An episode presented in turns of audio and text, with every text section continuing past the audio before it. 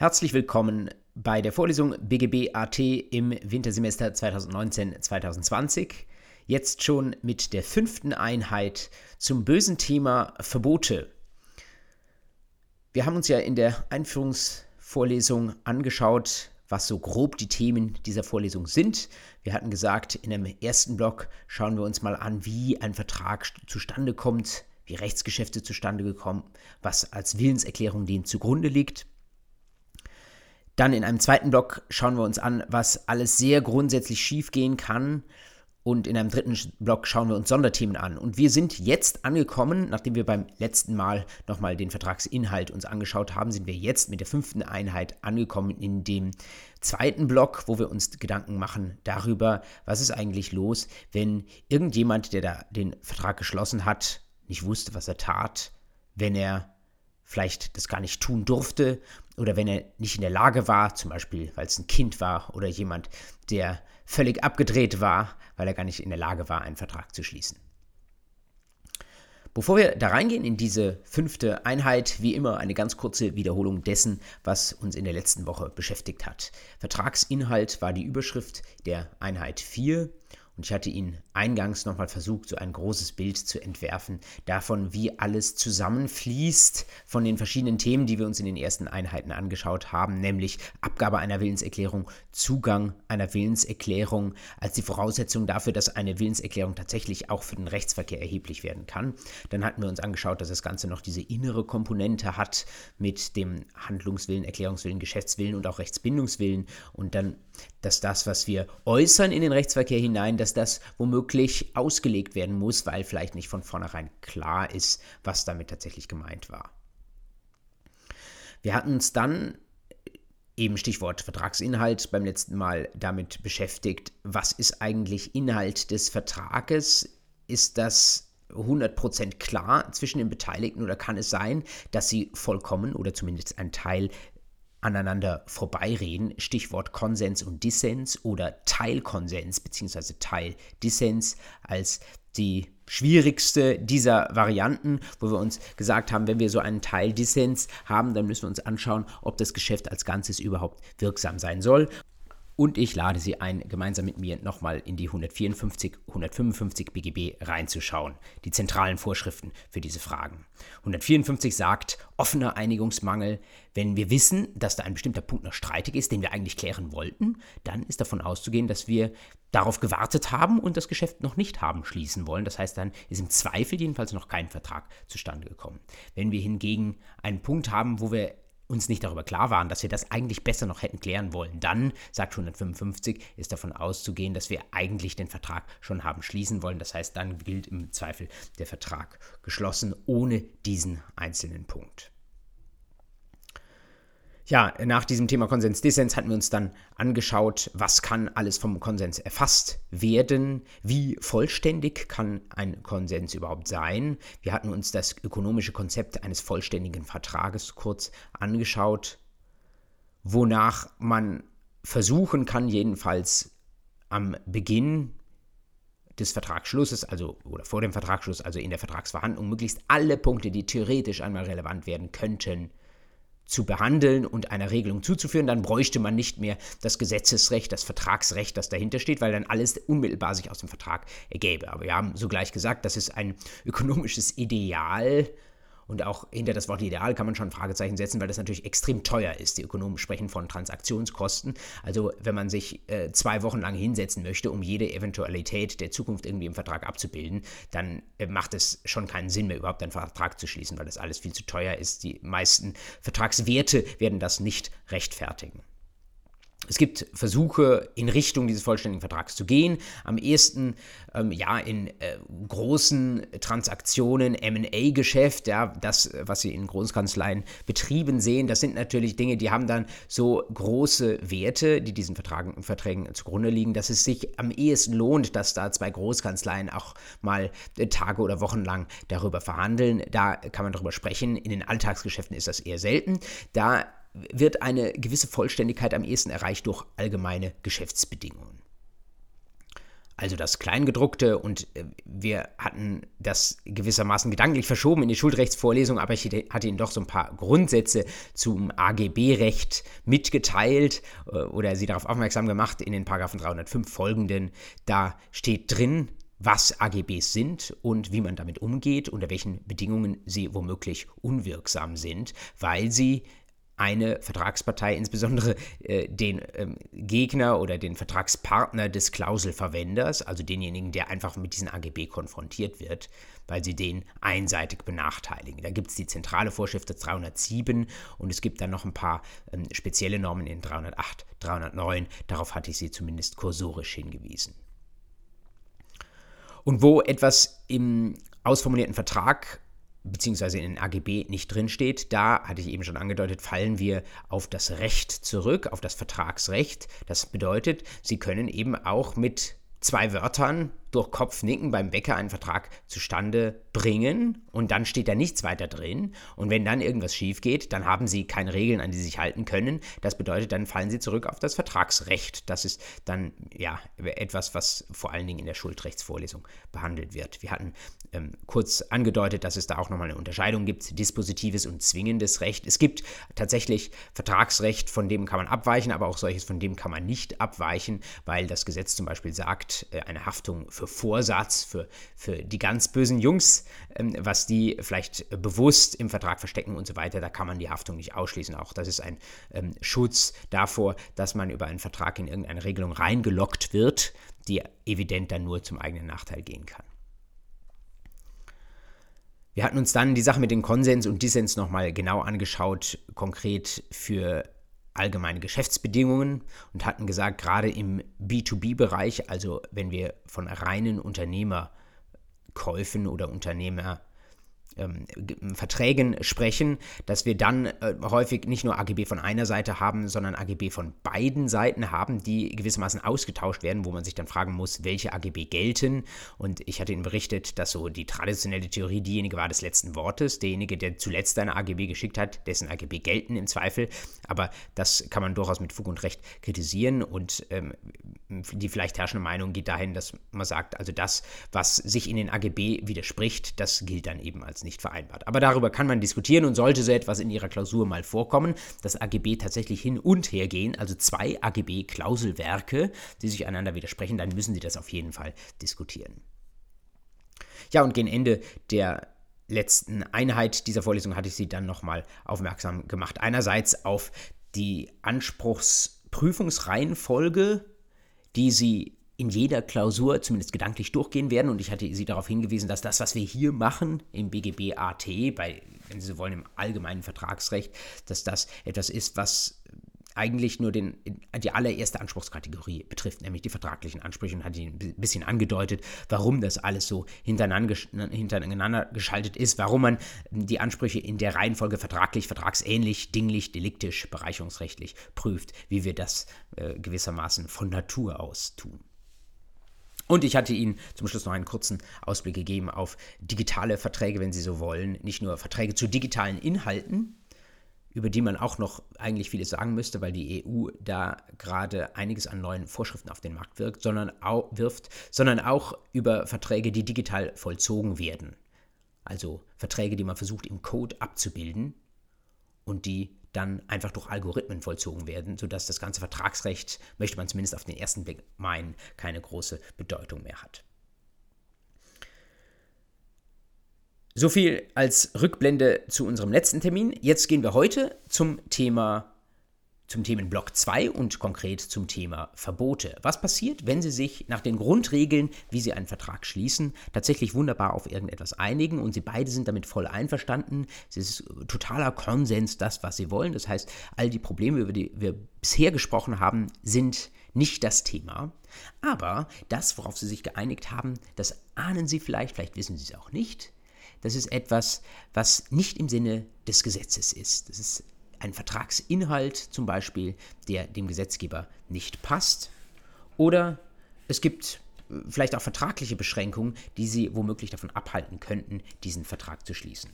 Stichwort Vertragsverbote oder etwas allgemeiner gesprochen wiederum Rechtsgeschäftsverbote.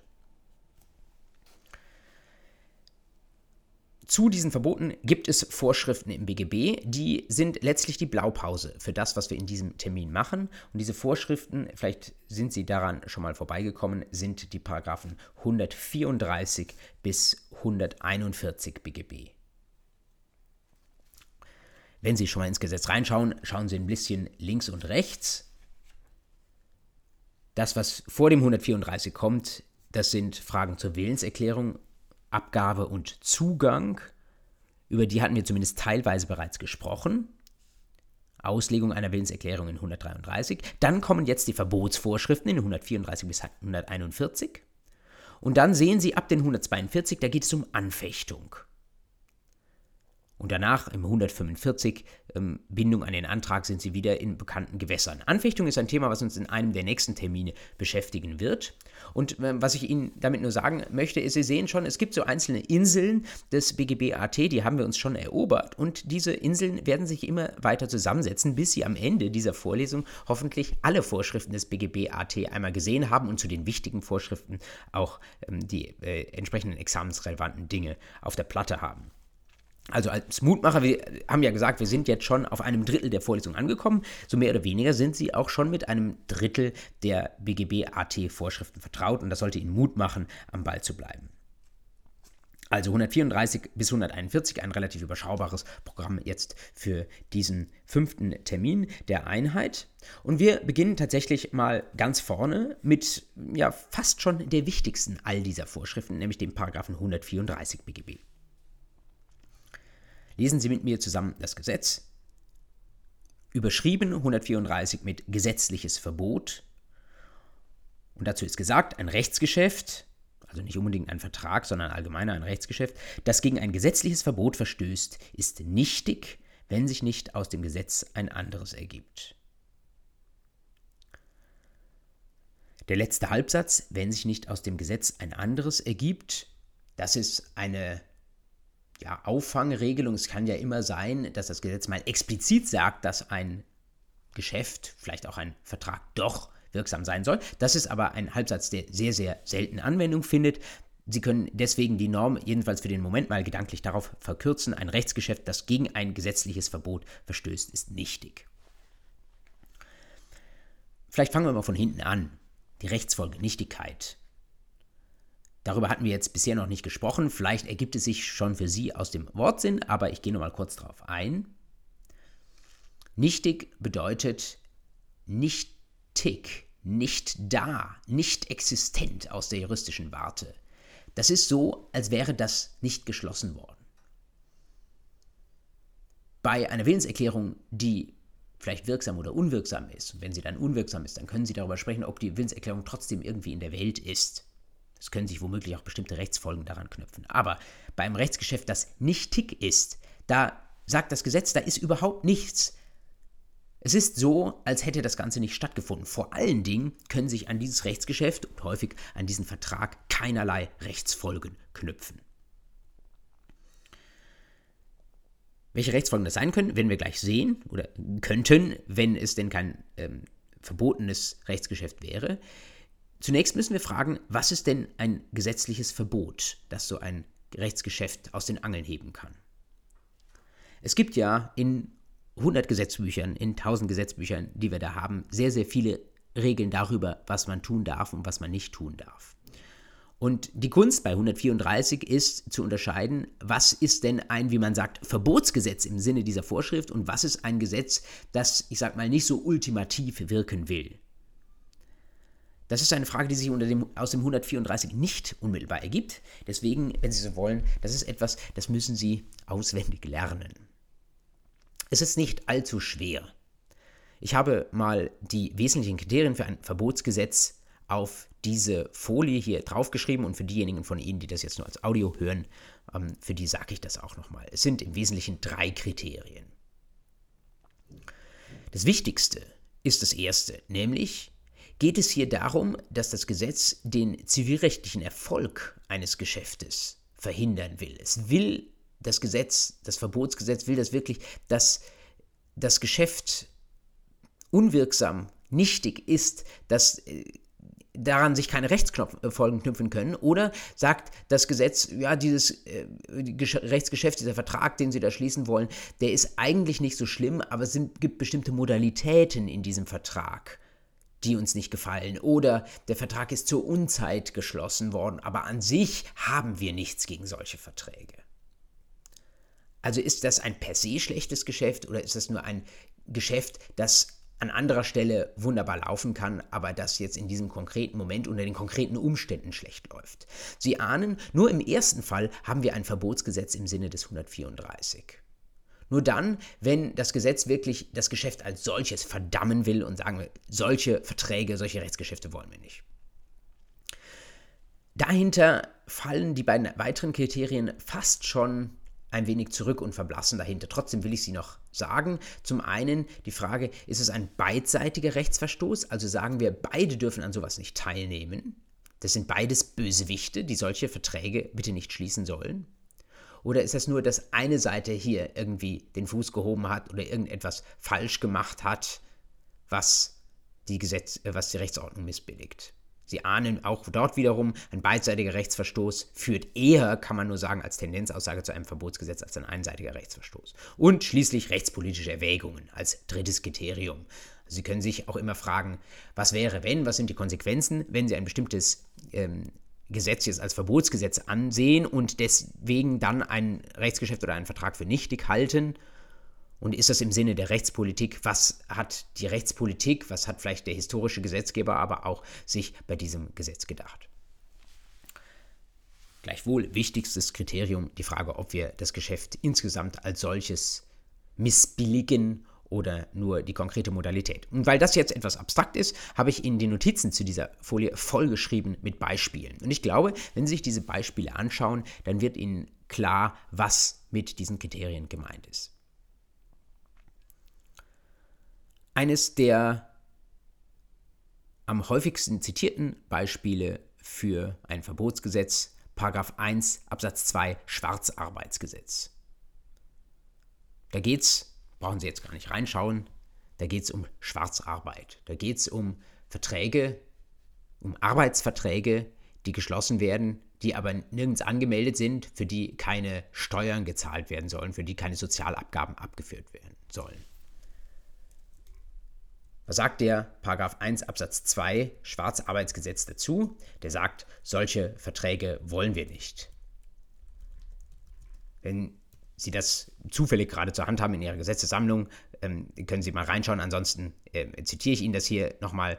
Ähm, Absatz 1 des Paragraphen 1 Schwarzarbeitsgesetz den Sie durchaus dann auch mit in die rechtspolitischen Erwägungen mit einbeziehen dürfen. Zweck des Gesetzes ist die Bekämpfung der Schwarzarbeit und illegalen Beschäftigung. Und dann Absatz 2 sagt, Schwarzarbeit leistet, wer Dienst- oder Werkleistungen erbringt oder ausführen lässt und dabei seine sozialversicherungsrechtlichen Meldepflichten nicht erfüllt oder steuerliche Pflichten nicht erfüllt und so weiter und so weiter. Das ist illegal, sagt uns das Schwarzarbeitsgesetz. Und weil das so etwas Böses ist, weil das beide nicht dürfen. Sie wissen ja im Zweifel auch als Arbeitnehmerin, ob das, was sie tun, da angemeldet ist oder ob sie es unter der Hand machen. Deswegen sagt das Gesetz, diese Verträge sollen keinen Bestand haben. Da soll es auch keine Ansprüche draus geben. Das wäre dann die Konsequenz, über die Sie auch nachdenken müssen. Wenn ein Vertrag, wenn das, ein wenn das Schwarzarbeitsgesetz ein Verbotsgesetz ist, dann würde das nach 134 dazu führen, dass Verträge auf dieser Basis, insbesondere Arbeitsverträge, Arbeitsverträge, dass die nichtig sind. Und wenn ein Arbeitsvertrag nichtig ist, dann kann man daraus zum Beispiel keine Lohnforderungen ableiten. Eine relativ harsche Konsequenz, aber überwiegend der Auffassung, das Schwarzarbeitsgesetz ist tatsächlich ein Verbotsgesetz, weil man möchte, wenn Sie so wollen, dass es bewusst rechtlich unsicher ist. Diese Verträge, diese Arbeitsverträge für Schwarzarbeit, die sollen nicht gelten. Ein relativ aktuelles BGH-Urteil dazu habe ich Ihnen in die Notizen reingeschrieben. Zweites Beispiel: Arzneimittelgesetz, Paragraphen 43, 50. Da steht vereinfacht gesagt drin, dass Arzneimittel nur abgegeben werden dürfen durch Apotheken. Wir haben in Deutschland an der Stelle, wenn Sie wollen, ein Apothekenmonopol. Das ist in letzter Zeit gerne mal angegriffen worden von der Internetapotheke Doc Morris. Auch da gibt es spannende Fälle, die uns jetzt aber an der Stelle nicht weiterführen. Der Kerngedanke dabei ist, wir wollen nicht, dass Verträge Bestand haben, wo jemand, der keine Apothekenlizenz hat, und der auch nicht über eine entsprechende Ausbildung verfügt, der nicht zugelassener Apotheker ist, dass so jemand Arzneimittel in Verkehr bringt und unter, unter die Leute bringt. Vielleicht sogar zum Dumpingpreis, weil er das billiger machen kann als jemand, der die strengen gesetzlichen Vorschriften für Apotheken einhalten muss. Deswegen auch da das Gesetz sagt, diese Verträge sollen keinen Bestand haben. Da soll kein Anspruch daraus resultieren, dass mir jemand, der kein Apotheker ist, ein Medikament versprochen hat. Das kann ich auch dann nicht einklagen, weil der Vertrag eben nichtig ist. Und natürlich kriegt auch äh, derjenige, der kein Apotheker ist und mir das Medik Medikament verkauft hat, für äh, das, wenn er mir das dann gegeben hat, kriegt er kein Geld dafür, weil der entsprechende Vergütungsanspruch eben auch mit dem Vertrag nichtig ist. Verbotsgesetz 134 BGB. Ähnliche Sache, Abgabe von Betäubungsmitteln, 29 BTMG, das kennen Sie eher aus dem strafrechtlichen Bereich, ist aber auch ein Verbotsgesetz. Interessant, ähm, Paragraph 3 Rechtsdienstleistungsgesetz, für all diejenigen von Ihnen, die irgendwann mal Anwälte werden wollen. Rechtsdienstleistungsgesetz sagt im Wesentlichen, dass außer den Anwälten nur in sehr eng umgrenzten Ausnahmesituationen andere mal Rechtsdienstleistung und Rechtsberatung erbringen dürfen. Wenn Sie also jetzt als Student, Studentin schon hingehen würden und anderen Leuten ihre Rechtsberatungsdienste anbieten würden, mal außerhalb einer Law Clinic, dann wäre der entsprechende, ich sag mal, Mandatsvertrag, den Sie erschließen würden, wäre der nichtig nach 134, weil Paragraph 3 RDG sagt, solche Verträge soll es nicht geben, sie sind nicht zur Rechtsdienstleistung befugt. Auch da wieder nochmal gemessen oder zurückgebunden an die eben erwähnten Kriterien. Wir wollen gerade den Erfolg dieses Geschäftes verhindern. Wir wollen nicht, dass man darüber Verträge schließen kann. Interessanter Fall, der mich seinerzeit auch mal als Anwalt beschäftigt hat, Paragraph 46 Absatz 2 der Bundesrechtsanwaltsordnung. Da steht drin, wenn Sie Anwältin sind, wenn Sie Anwalt sind, dann dürfen Sie äh, alle möglichen Menschen vertreten. Aber was sie nicht wenn sie nicht vertreten dürfen, ist ein eigenes Unternehmen. Also wenn sie zusätzlich auch nochmal eine eigene GmbH haben, zum Beispiel ihr Familienunternehmen, dann darf man das jedenfalls bisher, darf man dieses Unternehmen nicht anwaltlich vertreten. Das ist eine gar nicht selbstverständliche Regelung, aber die rechtfertigt sich dadurch, dass man sagt, Anwälte sind Organe der Rechtspflege, die sollen nur das Recht achten. Und wenn ich jetzt als Anwältin, als Anwalt gleichzeitig eine GmbH führe, dann habe ich auch noch unternehmerische Interessen. Und wenn ich jetzt diese GmbH selbst vertreten würde, dann würden sich Rechtsverfolgungsinteressen mit Unternehmerinteressen vermischen. Und das ist nicht gut, sagt das Gesetz jedenfalls bisher. Es gibt Leute, die sagen, dass diese Vorschrift äh, nicht greift. Was dazu führt, dass Verträge, insbesondere Mandatsverträge, die geschlossen werden an der Stelle, dass die nichtig sind. Jetzt werden Sie sich fragen, wofür ist das interessant? Ich hatte mal einen interessanten Fall. Ähm, da war ich äh, in der Hauptsache auf verlorenem Posten. Das wusste ich. Ich hatte einen Mandanten, äh, der war im Eilrechtsschutz in Anspruch genommen worden und konnte sich so schnell nicht wehren. Der konnte vor Gericht nur verlieren. Und es ging darum, dieses Gerichtsverfahren jetzt irgendwie ordentlich zu führen und vielleicht sogar einen Vergleich rauszuhandeln, wie auch immer.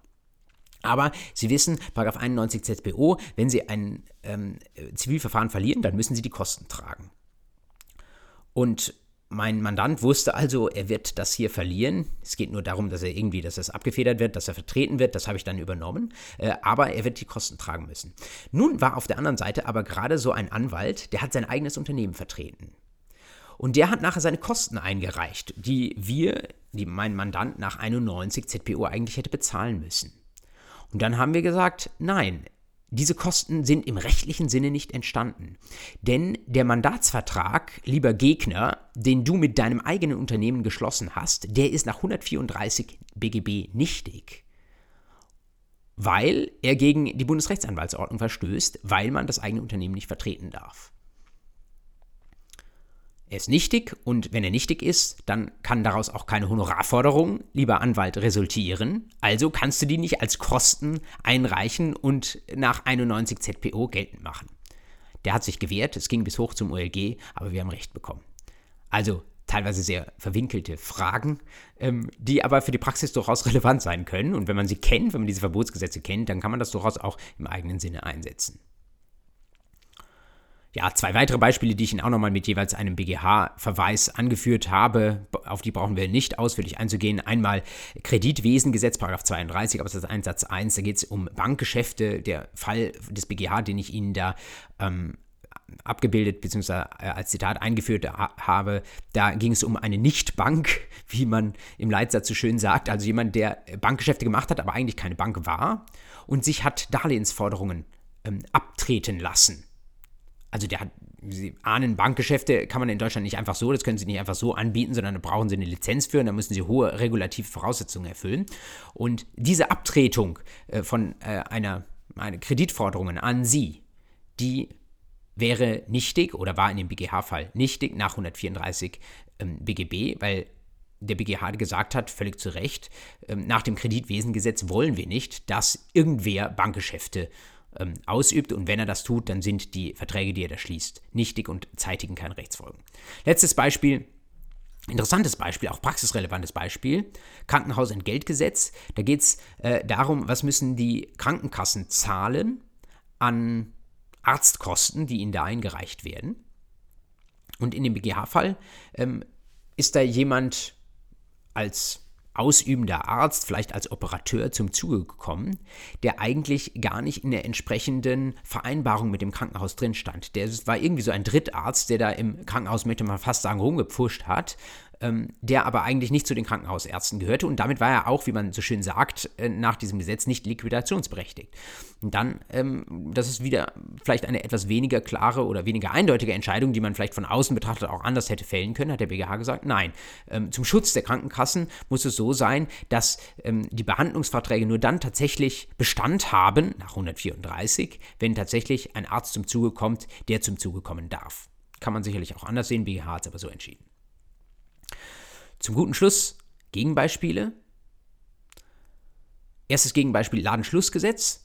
Das können Sie sich ganz einfach vorstellen, ist auch ein häufig zitiertes Beispiel. Wenn Sie nach Ladenschluss, äh, wenn Sie so wollen, um 20.10 Uhr oder es gibt ja auch Bundesländer, die da liberaler sind, um, keine Ahnung, 2 Uhr in der Nacht noch einkaufen, weil irgendjemand seinen Laden offen gelassen hat und äh, keine Ausnahme anwendbar ist, dann ist die Frage, soll der Kaufvertrag, den Sie da schließen, soll der tatsächlich keinen Bestand haben, nur weil er zur Unzeit geschlossen wurde? Und da sehen Sie schon, das ist so ein Beispiel für ein Geschäft. Das ist als solches nicht schlecht, sondern nur die Modalitäten, um die es da geht, nämlich die Uhrzeit, zu der es geschlossen wird, die passt dem Gesetzgeber nicht. Und da sagt man nein, das soll durch öffentliche rechtliche Vorschriften gegenüber dem Ladeninhaber durchgesetzt werden. Aber das muss nicht dazu führen, dass, die zivilrechtlichen Verträge, die wir da schließen, dass die keinen Bestand haben. Deswegen Ladenschlussgesetz kein Verbotsgesetz im Sinne des 134. Zweites Beispiel, sehr relevantes Beispiel, vielleicht nicht für die Klausur, glaube ich eher nicht, aber vielleicht für die mündliche Prüfung, Prostitutionsgesetz. Da hat sich die Rechtslage ja vor einigen Jahren geändert. Vereinfacht gesagt war Prostitution vorher illegal und inzwischen ist sie legal.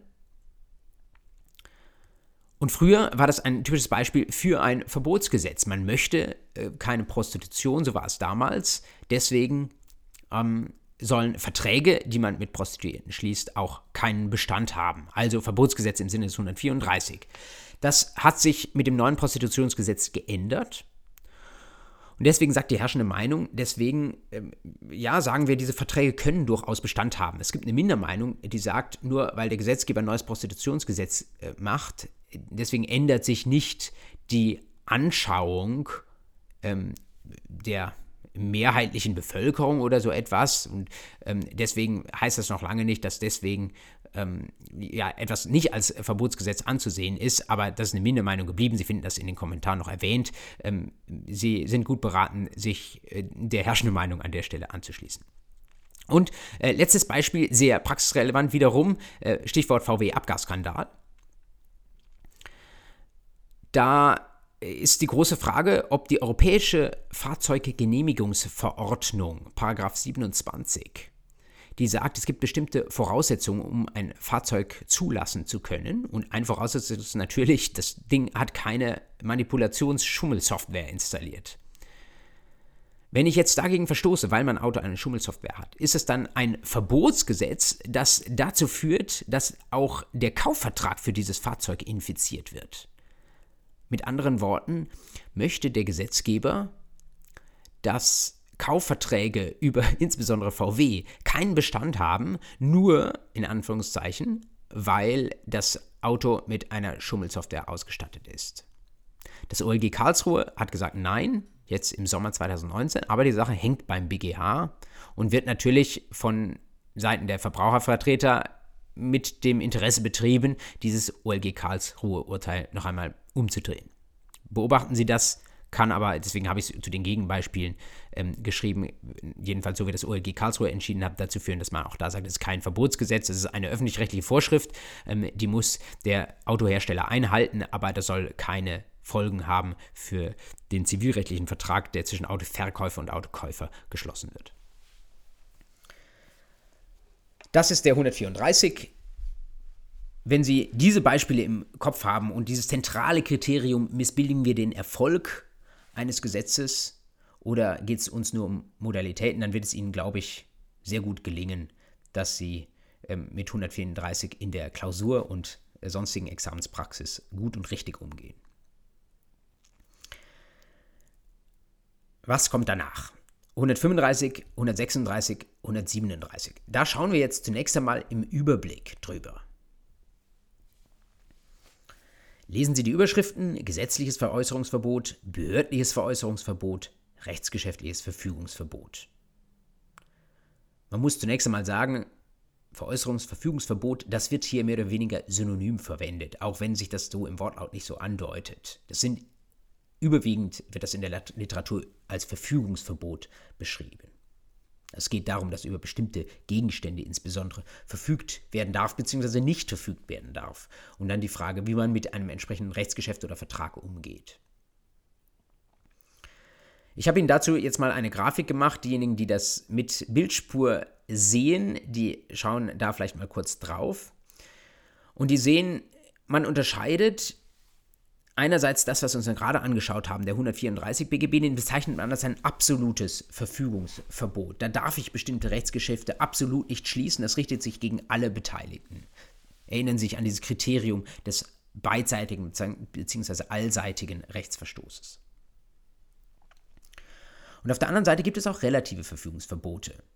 Da sagt man nicht, eine bestimmte Disposition darf ich nicht treffen, einen bestimmten Vertrag darf ich nicht schließen, generell, sondern den darf ich mit bestimmten Leuten nicht schließen. Deswegen relativ und nicht absolut. Relativ heißt immer, das ist etwas, was nicht im Rechtsverkehr gegen alle gilt, sondern nur gegen manche. Wir hatten das Begriffspaar schon mal, als wir uns Gedanken gemacht haben über das Trennungs- und Abstraktionsprinzip. Da hat mir gesagt, das Sachenrecht, das ist eigentlich ein Recht, da geht es um absolute Rechte. Eigentum haben sie gegenüber jedermann, deswegen ein absolutes Recht. Und relative Rechte sind die, die wir im Schuldrecht sehen, wo ich einen Vertrag nur mit einzelnen Personen schließe und nicht mit der ganzen Welt. Sie sollten wissen, dass das, was Sie jetzt in 135 bis 137 sehen, dass das relative Verfügungsverbote sind. Das heißt, da geht es eben nur um Rechtsgeschäfte, die Sie mit bestimmten Personen schließen und mit diesen bestimmten Personen sind diese Geschäfte verboten. Mit Blick auf die Praxis und auch auf die Examensrelevanz sind diese Vorschriften deutlich weniger wichtig als der 134. Trotzdem schauen wir kurz rein. Die unwichtigste all dieser Vorschriften ist der Paragraph 135 BGB. Lesen Sie mit mir kurz drüber. Verstößt die Verfügung über einen Gegenstand gegen ein gesetzliches Veräußerungsverbot, das nur den Schutz bestimmter Personen bezweckt, da ist das relative Element. So ist sie nur diesen Personen gegenüber unwirksam.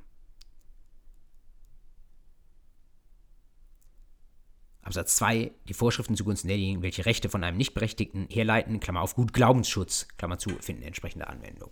Aber bleiben wir für den Moment mal 135, bei 135.1.1. Gesetzliches Veräußerungsverbot gegenüber bestimmten Personen. Also Sie suchen Gesetze jetzt oder wir suchen Gesetze jetzt, wo drin steht, hm, du hast da ein Haus, aber das darfst du an bestimmte Personen nicht verkaufen. Gibt es das? Wenn Sie in die Kommentarliteratur reinschauen, in den kleinen Kommentaren äh, lesen Sie mehr oder weniger, sowas gibt es gar nicht. Das steht einfach nur so im Gesetz da drin. In den Großkommentaren werden sie schon fündig, aber sie werden jedenfalls nicht im BGB fündig. Es gibt bestimmte Vorschriften hinten im Hypothekenrecht, aber da brauchen sie den 135 BGB nicht dafür, weil das eine Spezialregelung da hinten ist. Also die lassen wir jetzt mal außen vor. Wo sie vielleicht den 135 noch am ehesten brauchen können, da gibt es Regelungen im Versicherungsvertragsgesetz, die ich Ihnen jetzt mal erspare. Und eine relativ einfach zugängliche Vorschrift, ähm, die habe ich Ihnen in die Notizen reingeschrieben, das ist der 100, Paragraph 172 Absatz 1 BauGB, Baugesetzbuch. Den haben Sie womöglich jetzt nicht vorliegen, deswegen erzähle ich Ihnen kurz, was da drin steht. Da geht es um die Erhaltung baulicher Anlagen und der Eigenart von Gebieten, Erhaltungssatzung. Es geht darum, dass zum Beispiel ein bestimmtes Viertel in einer Stadt ein bestimmtes Gepräge hat, so wie die Häuser halt so aussehen. Und dann macht die Gemeinde oder die Stadt, die macht da eine Satzung, wo drin steht, das möge doch bitte so bleiben. Oder wir wollen eine bestimmte Struktur in der Wohnbevölkerung haben. Wir wollen nicht, dass das Ganze übermäßig gentrifiziert wird. Und in solchen Fällen gibt es dann die Möglichkeit, dass Satzungen oder auch Rechtsverordnungen erlassen werden, wo gesagt wird, hm, hm, da darf jetzt mit seinem Häuschen nicht mehr jeder machen, was er will, sondern das ist beschränkt. Zum Beispiel, du darfst dein Häuschen nur an bestimmte Personen verkaufen oder an bestimmte Personen nicht verkaufen. Und ich habe das Beispiel deswegen gewählt, weil hier im 172 Absatz 1 Satz 5 des Baugesetzbuchs nochmal explizit drin steht, ein solches Verbot ist ein Verbot im Sinne des 135 BGB. Ja, also das wäre für den 18. Punkt in der mündlichen Prüfung, dass das in Ihrer Klausur drankommt, glaube ich ehrlich gesagt nicht. Ich will Ihnen nur mitgeteilt haben, es gibt sehr, sehr seltene Anwendungsfälle für den 135. Ich habe ihn noch nie in einer Examensklausur, auch im öffentlichen Recht, gesehen. Und da gelte dann, was sich allerdings aus der Vorschrift auch schon selbst äh, ergibt, dass man eine entsprechende Verfügung nur gegenüber bestimmten Personen tätigen kann und gegenüber anderen dann eben nicht kurz auf den Gutglaubensschutz des 135 Absatz 2 eingegangen. Wenn Sie dann Ihr Häuschen an jemanden verkaufen, an den Sie es eigentlich nicht verkaufen dürfen, aber der weiß von diesem Verbot nicht, Gutglaubensschutz, dann ermöglichen wir den Gutglaubensschutz. Das heißt, dann ist es tatsächlich möglich, dass Sie an diesem Verbot vorbei verfügen. Wenn Gutgläubigkeit herrscht, dann kann man ein solches Verbot umgehen. Natürlich nicht bewusst umgehen, sondern quasi ein versehentliches Umgehen. Praxisrelevanter 136 BGB, da können wir jetzt relativ schnell weitergehen. Da kommt das Veräußerungsverbot nicht aus dem Gesetz, sondern von einer Behörde oder häufiger von einem Gericht. Auch 136 BGB ist extrem selten. Sie können am ehesten etwas damit anfangen, wenn Sie schon mal ZPO gehört haben, insbesondere Zwangsvollstreckungsrecht gehört haben. Oder das Recht der einstweiligen Verfügung. Deswegen ein paar Beispiele habe ich Ihnen dazu äh, reingeschrieben in die Notizen. Wenn Sie eine einstweilige Erfügung erwirken, dass zum Beispiel jemand sein Häuschen nicht verkaufen darf, oder wenn Sie zum Beispiel ein Konto pfänden nach 829, 857 ZPO, oder wenn ein Gegenstand beschlagnahmt wird nach dem Zwangsversteigerungsgesetz, dann ahnen Sie schon, dann wird dieser Gegenstand irgendwie festgesetzt und dann darf darüber nicht mehr anderweitig verfügt werden. Zum Beispiel, hm, ja, wenn Sie Ihre Forderung nicht bezahlt haben und Sie, äh, gegen Sie ergeht ein Vollstreckungsbescheid oder ein Gerichtsurteil und dann geht es irgendwie in die Vollstreckung und dann ähm, geht es irgendwann darum, welches Vermögen haben Sie und dann wird dieses Vermögen, sage ich jetzt mal untechnisch, wird dieses Vermögen an sich genommen oder wird, wird beschlagnahmt, wird verstrickt, wie man ähm, im, äh, in der ZPO sagt, dann äh, ahnen Sie, dann dürfen Sie damit jetzt nicht mehr hingehen, wenn zum Beispiel wenn ein Kuckuck vom Gerichtsvollzieher dran klebt, dann dürfen Sie nicht mehr hingehen ähm, und dürfen diesen Gegenstand, Ihr Auto ähm, oder Ihren Flügel äh, oder Ihre Schmuckschatulle und dürfen das nicht mehr äh, an Dritte veräußern. Das wäre ein gerichtliches oder im Allgemeinen gesprochen behördliches Veräußerungsverbot nach 136. Und was sagt der 136? Das steht dem 135 gleich. Also wiederum, ähm, es kommt auf das Verbot an, gegen zumindest an bestimmte Personen darf man dann die Sachen nicht mehr veräußern. Und wichtig, wenn 135 Anwendung findet, findet auch 135 Absatz 2 Anwendung, das heißt gut Glaubensschutz. Wenn jemand davon nicht weiß, dann ist es möglich, äh, dass man trotzdem zum Beispiel das Eigentum oder sonst ein dingliches Recht an der entsprechenden Sache erwirbt. Schließlich die letzte Art eines relativen Verfügungsverbots 137 BGB. Das ist das, was noch am ehesten im Examen kommen kann. Lesen Sie mit mir, was da drin steht. Die Befugnis zur Verfügung über ein veräußerliches Recht kann nicht durch Rechtsgeschäft ausgeschlossen oder beschränkt werden. Also wenn Sie ein veräußerliches Recht haben, ein nicht veräußerliches Recht wäre ein höchstpersönliches Recht, zum Beispiel, wenn Sie äh, ein persönliches Wohnungsrecht haben. Das lernen Sie im Sachenrecht kennen, also wenn, oder einen höchstpersönlichen Niesbrauch oder irgendwie so etwas, äh, wo es nur darum geht, zum Beispiel, dass Sie selbst eine Wohnung nutzen dürfen und niemand anders, wenn das auf Ihre Person zugeschnitten ist, dann wäre das ein nicht veräußerliches Recht. Aber das ist die absolute Ausnahme. Im Regelfall sind Rechte veräußerlich natürlich ein Recht, zum Beispiel das Eigentum an irgendeiner Sache, an ihrem Schönfelder, ähm, an ihrem Auto, an ihrem Klavier, was auch immer. Und wenn Sie ein solches veräußerliches Recht haben, der absolute Normalfall, dann sagt 137, dann muss dieses Recht verkehrsfähig bleiben. Das bedeutet, dann können Sie nicht durch irgendeine Vereinbarung mit jemandem anders die Veräußerlichkeit dieses Gegenstands beschränken.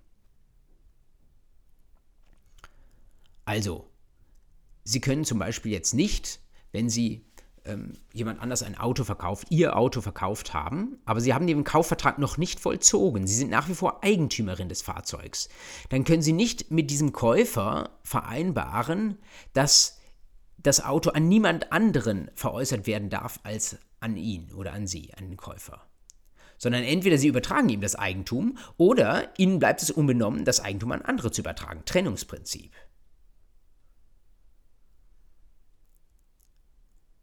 Grund dieser Regelung, man möchte die Verkehrsfähigkeit und den guten Glauben des Rechtsverkehrs daran, dass Dinge, die man da sieht, dass man daran Eigentum erwerben kann, das möchte man erhalten.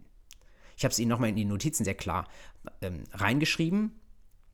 Schuldrechtlich kann man sich als Ausdruck auch des Trennungsprinzips zu allem Möglichen verpflichten. Das steht auch in 137 Satz 2 drin. Verpflichten schuldrechtlich über zum Beispiel das Eigentum an meinem Auto nicht zu verfügen. Das, das kann ich tun. Da, dem steht nichts entgegen. Aber dinglich, solange ich Eigentümer bin, kann ich über das Eigentum verfügen. Wenn ich mich schuldrechtlich verpflichtet habe, jemand anders das Auto zu beeignen, heißt das nicht, dass ich mich dinglich von dieser Verpflichtung nicht lösen kann. Eigentlich eins zu eins das, was wir schon beim Trennungs- und Abstraktionsprinzip besprochen haben, aber hier nochmal mit einem sehr, sehr konkreten Ausdruck. Das Ganze gilt nicht nur für Gegenstände, sondern es gilt auch für Forderungen. Auch das sind ja veräußerliche Rechte. Sie können nach 398 im Grundsatz jedenfalls Forderungen abtreten. Dann ist jemand anders Inhaber der Forderung. Also wenn Sie sagen, ich habe hier einen Kaufpreisanspruch ähm, oder einen Schadensersatzanspruch, machen wir es mal so, äh, zum Beispiel gegen den Autohändler, weil das Auto schrottig war oder eine böse Software hat, das sie mir verkauft haben. Und jetzt sagen sie, aber diesen Anspruch durchzusetzen ist mir zu schwierig, ich trete das an irgendjemanden anders ab, zum Beispiel an ein großes Unternehmen, das sich auch noch um andere Autokäufe kümmert. Dann würden sie dieses Schadensersatzrecht veräußern. 137 sagt, das ist im Grundsatz möglich. Wie tun sie das? Nach 398 ist Schuldrecht, aber darauf müssen wir in diesem Zusammenhang doch kurz eingehen. 398 sagt, dass sie abtreten können. Aber es gibt eine Ausnahme. 399. Eine Forderung kann nicht abgetreten werden, wenn Alternative 2, wenn die Abtretung durch Vereinbarung mit dem Schuldner ausgeschlossen ist. Also stellen Sie sich vor, ähm, sie hätten eine Schadensersatzforderung gegen ihren Autohändler. Und wenn sie jetzt mit ihrem Autohändler abgemacht haben, dass sie diese Forderung nicht abtreten können sollen, dann sagt 399 Alternative 2, dann soll das wirksam sein. Und zwar deswegen, weil eine Forderung eben nicht so verkehrsfähig sein muss wie ein Gegenstand, den man anfassen kann. Beim Gegenstand sagen wir, der Besitz, der lässt darauf schließen, dass ich Eigentümer bin und dann soll ich auch den Gegenstand veräußern können. Aber Forderungen, die sind ja etwas, das man nicht sehen kann. und deswegen bei Forderungen soll es möglich sein, dass man die Veräußerlichkeit ausschließt. Insofern ist 399 Alternative 2 BGB eine Ausnahmevorschrift zum 137 Satz 1, der eigentlich sagt, ähm, die Veräußerlichkeit von Rechten und damit auch von Forderungen kann man nicht ausschließen.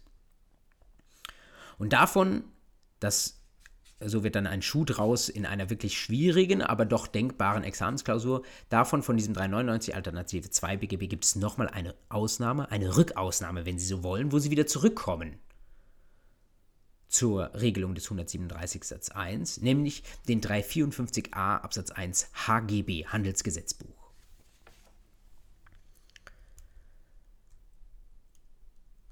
Wenn Sie kommentieren dürfen, dann schreiben Sie sich am besten an den 137 Satz 1 den 399 Alternative 2 BGB dran und an den 399, vielleicht auch an den 137, schreiben Sie auch noch den 354a Absatz 1 HGB dran. Was steht im 354a Absatz 1 Satz 1 drin? Man kann zwar, sagt 354a, nach 399 eigentlich die Abtretung einer Geldforderung mit, per Vereinbarung mit dem Schuldner ausschließen, aber wenn das für beide Teile ein Handelsgeschäft ist. Das heißt, wenn da zwei Kaufleute miteinander ähm, eine Vereinbarung geschlossen haben, dann die, bleibt die Abtretung trotzdem wirksam. Weil man sagt, Kaufleute müssen sich darauf einlassen. Unter Kaufleuten ist es üblich, dass auch Forderungen verkehrsfähig sind, dass auch die weiter abgetreten werden können sollen. Deswegen an der Stelle 354a eine Rückausnahme, die wieder zum Prinzip des 137 ähm, zurückführt, das da sagt, sie können Forderungen an allen und jeden abtreten und ihr Recht dazu können sie nicht durch Vertrag irgendwie begrenzen oder einschränken.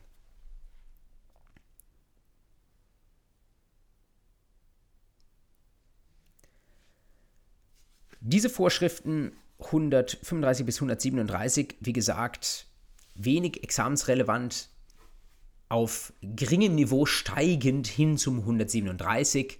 Wenn Sie ein gutes Examen anstreben, finde ich, sollten Sie diese Dreierkette 137, 399 und 354a Absatz 1 HGB zumindest einmal gehört haben.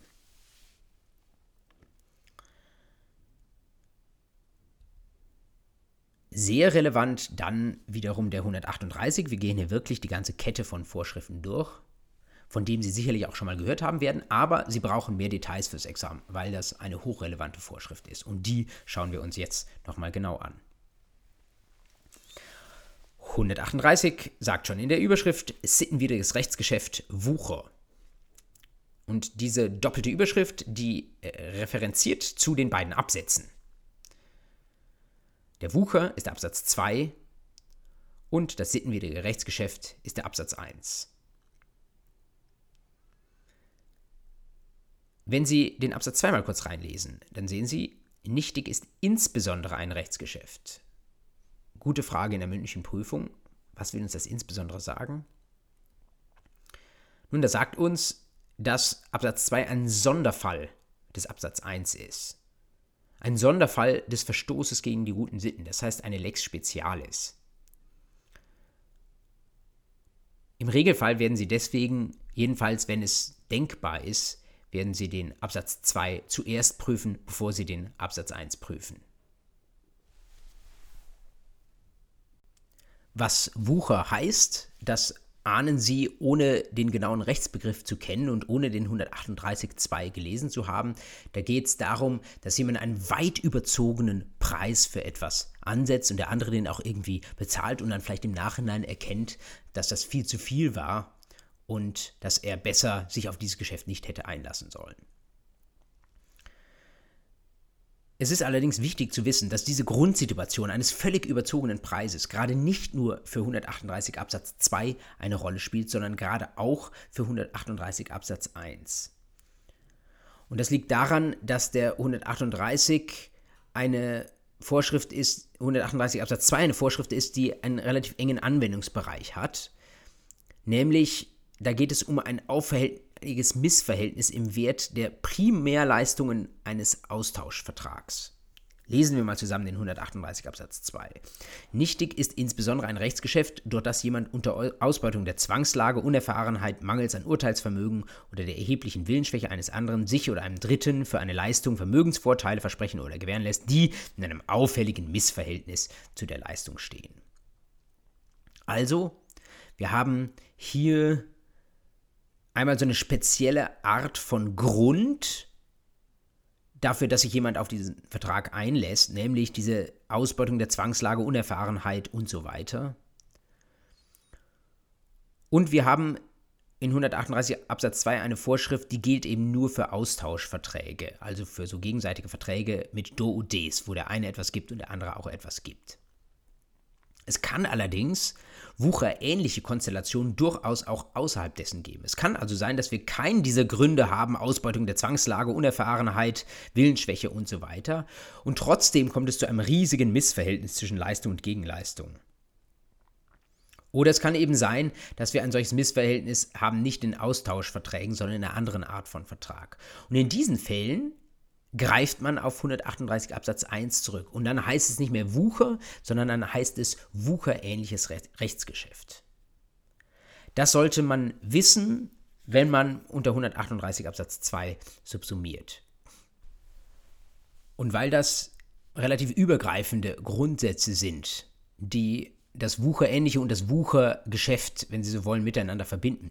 Deswegen beginne ich jetzt mal mit diesen übergreifenden Grundsätzen und hänge das erste Mal an 138 Absatz 1 auf und danach schauen wir uns mal an, was vielleicht ein Fall sein könnte, der tatsächlich auch unter, unter den 138 Absatz 2 fällt. Häufig lässt die Rechtsprechung das sogar auch offen. Also sie sagen gar nicht, welchen Absatz sie hier einwenden, sondern sprechen nur von einem auffälligen Missverhältnis. Grundsätzlich, was wir erstmal für den 138 brauchen, egal ob der Sittenverstoß in so einem Missverhältnis liegt oder in einer anderen Sache, ist, das müssen Sie hinter die Ohren schreiben, ein objektives und ein subjektives Element. Steht im Wortlaut der Vorschrift nicht so klar drin, deswegen ist es besonders wichtig, dass Sie sich das merken.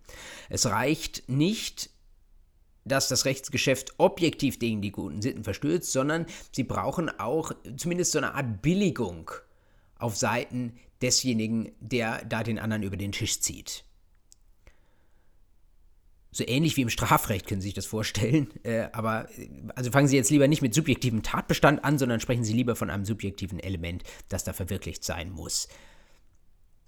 Das bedeutet jetzt konkret für die Fälle von großem Missverhältnis zwischen den Werten von Leistung und Gegenleistung bedeutet das, dass man diese Werte kennen und richtig sehen muss. Also wenn ich äh, da einen Gegenstand zu weit überhöhtem Preis ähm, verkaufe, aber ich glaube tatsächlich, äh, dass der so viel wert ist, dann würde das subjektive Element fehlen und dann könnten Sie den 138 Absatz 1 oder Absatz 2 nicht bejahen. Regelmäßig macht die Rechtsprechung das so, dass dieses subjektive Element indiziert ist, dadurch, dass das objektive Element verwirklicht ist also dass der Sittenverstoß oder eben dieses auffällige äh, Missverhältnis da ist, dass man dann sagt, es ist dann davon auszugehen, dass äh, der Betroffene das gesehen hat, aber ähm, das kann natürlich dann widerlegt werden und äh, in der Klausur sollten Sie unbedingt darauf eingehen und sagen, ob Sie das irgendwie zwischen den Zeilen lesen, ob es dort sogar ausdrücklich drin steht oder ob vielleicht sogar auch mal die Umstände dafür sprechen, dass man sagt, nein, da hat jemand diese Sittenwidrigkeit, dieses Missverhältnis vielleicht nicht gesehen und deswegen 138 minus. Was sind typische Fälle? Vielleicht beginnen wir mal mit Fällen, die jetzt nicht sich mit einem Missverhältnis beschäftigen, sondern äh, wo aus anderen Gründen wir einen Sittenverstoß haben. Typisch ist eigentlich äh, regelmäßig das Familien- und Erbrecht. Mit die blumigste Situation, die Sie sich da vorstellen können und die sich in den Fällen bis zum heutigen Tage hinzieht, sind Eheverträge, zwischen ungleichen Ehegatten, die in bestimmten Drucksituationen geschlossen werden. Also, Sie haben den Ehevertrag wissen Sie, wenn Sie eine ähm, Ehe können Sie eigentlich auch ohne Ehevertrag schließen, aber es gibt manche äh, Menschen, die wollen nochmal zusätzliche Regelungen treffen. Äh, zum Beispiel, weil sie sagen, äh, ja, wenn unsere Ehe irgendwie scheitert, dann soll äh, so und so viel Unterhalt gezahlt werden. Also nicht das, was im Gesetz drin steht, sondern vielleicht sogar mehr. Oder wir ähm, äh, sagen, wie wir bestimmte Sachen dann untereinander aufteilen wollen, wenn wir uns scheiden und so weiter. Sind also, wenn Sie wollen, es das heißt Ehevertrag, sind aber Verträge für den Fall der Scheidung, jedenfalls weitgehend, was da drin steht. Und damit ist natürlich, werden sie ja häufig in einer rosigen Situation geschlossen, wo alles irgendwie noch ganz einfach geht. Ähm, aber manchmal werden sie auch in besonderen Situationen geschlossen, äh, geschlossen. Zum Beispiel, wenn schon ein Kind auf dem Weg ist. Ähm, und wo äh, zum Beispiel eine Seite ein großes Vermögen hat und die andere Seite so gut wie kein Vermögen hat und wo vielleicht eine Seite auch das zusätzlich zu dem Vermögen auch noch das große Geld verdient und äh, der andere Ehegatte dafür vorgesehen ist, äh, dann die Kinder zu betreuen und wenn dann noch Schwangerschaft dazukommt, dann war es regelmäßig so, dass sich die schwächere Seite auf viele Dinge eingelassen hat, äh, die eigentlich nicht irgendwie ausbalanciert waren, sondern die sie evident benachteiligt haben.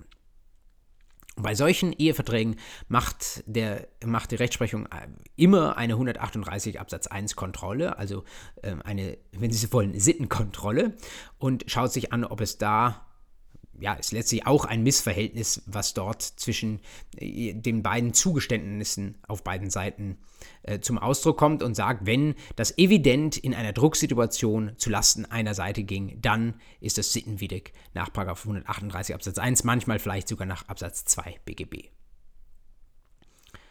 Streitig dem gegenüber ein ähm, beliebter Fall aus dem Erbrecht, vielleicht haben Sie schon mal das Stichwort Mätressentestament gehört.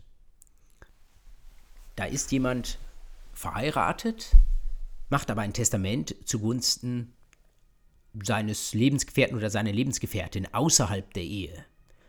Das wäre ein Beispiel für eine einseitige Verfügung, also sicher kein Vertrag im Sinne des 138 Absatz 2, also da sind wir zwingend in 138 Absatz 1. Und da ist die Frage, verstößt das gegen die guten Sitten? Früher hat man relativ klar gesagt, ja, denn die Ehe kommt eben doch auch mit bestimmten Pflichten daher. Und dass jemand da außerehelich Beziehungen führt, das missbilligen wir schon. Und wenn dann aber auch Vermögen für den Fall des Todes dorthin verschoben wird, dann ist das wirklich etwas, was gegen die guten Sitten verstößt. Heute ist die Tendenz einerseits natürlich dazu da, zu sagen, also Sittenverstoß ist nicht alles und jedes. Die Sitten haben sie ein Stück weit liberalisiert, aber wir wollen mit so einer Generalklausel auch nicht zu großzügig um sich werfen. Und es gibt zumindest durchaus Stimmen, die ich jetzt nicht bewerte, sondern ihnen referiere, die sagen, ja, heute hat sich auch ja, die Moralvorstellung in der Gesellschaft großenteils liberalisiert.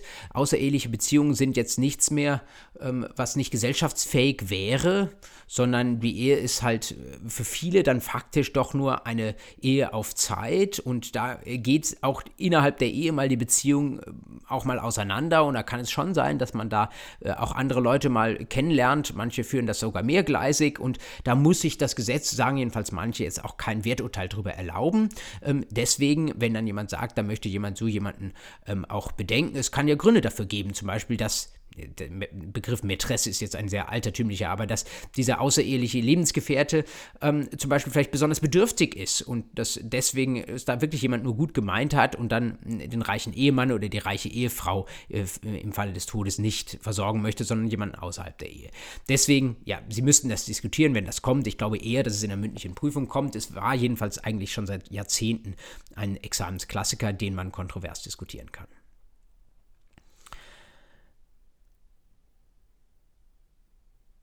So viel zu der Frage, wie sieht es außerhalb von diesem auffälligen Missverhältnis aus, wenn Sie jetzt nicht anfangen mit Geldbeträgen zu rechnen. Aber häufig ist es eben so, dass sich ein Missverhältnis entweder beim Wuchergeschäft oder auch beim wucherähnlichen Geschäft nach 138 Absatz 1 dann doch in Geldbeträgen bemisst.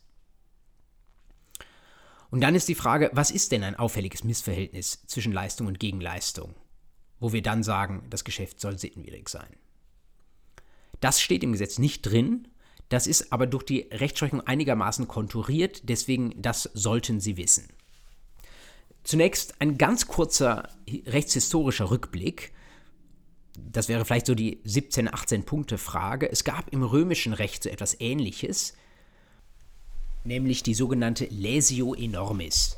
Das heißt, eine enorme Verletzung oder enorme Benachteiligung einer Vertragspartei. Die gibt es heute noch im Ausland. In Österreich zum Beispiel in Artikel 934 des ABGB, das ist deren BGB, steht es äh, so, eigentlich wie im römischen Recht kodifiziert, eine Verkürzung über die Hälfte heißt es dort. Und wir haben jetzt nicht das 1 zu 1 im 138, aber wir haben im weitesten Sinne etwas Ähnliches bei diesem auffälligen Missverhältnis. Sicherlich garniert mit dem zusätzlichen Punkt, dass wir bei uns unbedingt ein subjektives Element brauchen, was da eine Rolle spielt, wie ich schon erwähnt habe. Was ist also das Verhältnis, das wir hier brauchen? Ich habe versucht, das Ihnen in dieser Folie mal anzudeuten. Wir haben zwei Leistungen, die da ausgetauscht werden. Und ein Missverhältnis entsteht äh, dann, wenn die, verkürzt gesagt, wenn eine der Leistungen mehr als das doppelte Wert ist als die andere. Also objektiver Wert sind 100%. Wenn die Leistung, die von der anderen Seite erbracht wird, wenn die 199% wert ist, dann geht man jedenfalls üblicherweise davon aus, dass da noch kein Missverhältnis vorliegt. Aber ab 200 Prozent sagt man, wir haben ein solches auffälliges Missverhältnis. Wie gesagt, den Begriff finden Sie nur im 138 Absatz 2, aber beim wucherähnlichen Rechtsgeschäft kriegen Sie das auch über 138 Absatz 1 hin. Das sind sehr, sehr grobe Zahlen. Es kommt am Ende des Tages auf den Einzelfall an. Der BGH, BGH hat durchaus auch schon mal ein, äh, ein Verhältnis von äh, 100 zu 190 als ein auffälliges Missverhältnis angesehen. Ich habe Ihnen einen dieser Fälle in die Notizen hineingeschrieben aus dem Jahr 2015. Da gab es eine Eigentumswohnung im Wert von 65.000 Euro. Die wurde kurz nachdem sie ähm, gekauft wurde für den, einen Betrag von 118.000 Euro verkauft. Also sie überschlagen schnell 65.000 mal 2 sind 130.000, also ganzes Doppelte, ganz die 200 Prozent hat es nicht erreicht, aber ist mit 118.000 Euro doch schon relativ nah da dran. Der BGH hat gesagt, naja, also äh, 90 Prozent drüber, das ist ähm, jetzt bei Eigentumswohnungen da so die Grenze. Und äh, ungefähr da war das an dieser Stelle. Das ist äh, also ein Grenzfall gewesen. Was der BGH auch gesagt hat, was nicht entscheidend ist, ist der Einkaufswert. Hier war die Wohnung ähm, für einen Schnäppchenpreis von 53.000 Euro, also unter Wert gekauft worden. Das spielt keine Rolle bei der Frage, ob ein Missverhältnis vorliegt. Mit etwas einfachen Zahlen, wenn Sie einen Gegenstand haben, der 50 Euro wert ist und sie verkaufen ihn für 100 Euro, dann liegt ab diesen 100 Euro ein auffälliges Missverhältnis vor, das jedenfalls nach herrschender Meinung das subjektive Element indiziert. Wenn Sie dann allerdings feststellen, dass Sie als Verkäufer, der Sie das für 100 Euro verkaufen, dass Sie eigentlich glaubten, dass das 80 Euro wert sei, das heißt, Sie haben nur ein bisschen ein gutes Geschäft gemacht, dann ist das subjektive Element nicht da und Sie können keine Sittenwidrigkeit annehmen. Zum Schwur kommt es immer, wenn es schwer ist, einen objektiven Wert zu bestimmen. Stellen Sie sich vor, Sie wollen heiraten und in der letzten Sekunde entdecken Sie, Sie haben noch keine Hochzeitstorte. Und jetzt gehen Sie irgendwie am Nachmittag vor Ihrer Hochzeit hin und suchen, ha, wer kann das machen? Und das Angebot ist sehr, sehr dünn da sind viele schon belegt und dann gibt es äh, den einen Bäcker, der könnte das noch tun. Sie rufen da an und sie kommen auf dem Handy an und es stellt sich raus, der Typ ist im Urlaub. Und der kann das schon machen, aber das ist für ihn ein wahnsinniger Aufwand. Er muss seinen Urlaub abbrechen und das nervt ihn sehr. Und er sagt, ja, ich kann die Hochzeitstorte für Sie machen. Die würde sonst ähm, vielleicht äh, 350 Euro kosten. Jetzt kostet sie 1000 Euro, sonst mache ich das nicht. Sie rechnen schnell und stellen fest, 350, 200 Prozent davon sind 700 Euro. Hier soll sie 1000 Euro also nochmal deutlich mehr kosten, fast 300 Prozent. Und Sie ahnen, oh, das könnte ein auffälliges Missverhältnis sein. 138 Absatz 2 sogar liegt womöglich nahe. Aber was ist der objektive Wert, objektive Wert einer Hochzeitstorte? Vielleicht normalerweise 350 Euro. Aber was ist der objektive Wert einer Hochzeitstorte, die auf kurzfristigste Anfrage aus dem Urlaub herausgeliefert wird? Jetzt können Sie, gerade wenn Sie in 138 Absatz 2 reinschauen, äh, dann sehen Sie, ja, Zwangslage spielt da eine Rolle, die hier womöglich ausgenutzt wird. Das Argument können Sie machen, aber Sie können auch sagen, der Bäcker ist nicht verpflichtet, ähm, jetzt hier aus dem Urlaub zurückzukommen und sich äh, nochmal wieder an den Backtisch zu stellen und an den Ofen zu stellen, sondern der tut das äh, und sagt dann, der Preis soll höher sein, um sich selbst ein Stück weit zu entschädigen für die Schwierigkeiten, die er auf sich nehmen muss, um diese Anfrage jetzt irgendwie positiv zu beantworten. Also da gibt es keinen Marktpreis äh, für etwas, sondern es ist sehr, sehr subjektiv, da die Wertbestimmung zu machen. Und was Sie sicherlich nicht tun dürfen, ist, dass Sie in solchen Fällen jetzt voreilig sagen, da kostet etwas in einer speziellen Situation mehr, als es normalerweise kostet. Und deswegen sind Sie dann schnell beim Wucher oder beim Wucherähnlichen Rechtsgeschäft, sondern Sie müssen schon die ähm, Gesichtspunkte und Umstände des Einzelfalls würdigen. Und wenn da jemand besondere Mühe auf sich nimmt, dann äh, ja, können Sie denen durchaus auch ein Preisschild anheften und können Sie durchaus auch sagen, dass rechtfertigt einen deutlich höheren Preis. Der lässt sich nicht mehr so genau bestimmen, der lässt sich dann vielleicht irgendwie schätzen und das entfernt sie wieder ein großes Stück weit vom 138. Es kommt äh, bei Klausuren, die ich stelle, nicht selten vor, dass man in einigen, in mehreren Klausurlösungen eine vorschnelle Annahme von 138 sieht, weil man irgendwie eine Bearbeiterin oder ein Bearbeiter den Eindruck hat, dass das Rechtsgeschäft, was wir da haben, irgendwie für eine Seite nachteilhaft ist und für den anderen einen ordentlichen Vorteil beschert hat. Hüten Sie sich davor, das vorschnell anzunehmen. Dieses 200% mindestens Verhältnis plus subjektives Element, das ist eine sehr, sehr hohe Hürde. 138 ist eine sehr offene Vorschrift mit einer sehr krassen Rechtsfolge. Da reicht es nicht, dass jemand ein schlechtes Geschäft gemacht hat und das nachher bereut. Ähm, sondern das soll wirklich auf sehr, sehr extreme Fälle beschränkt sein.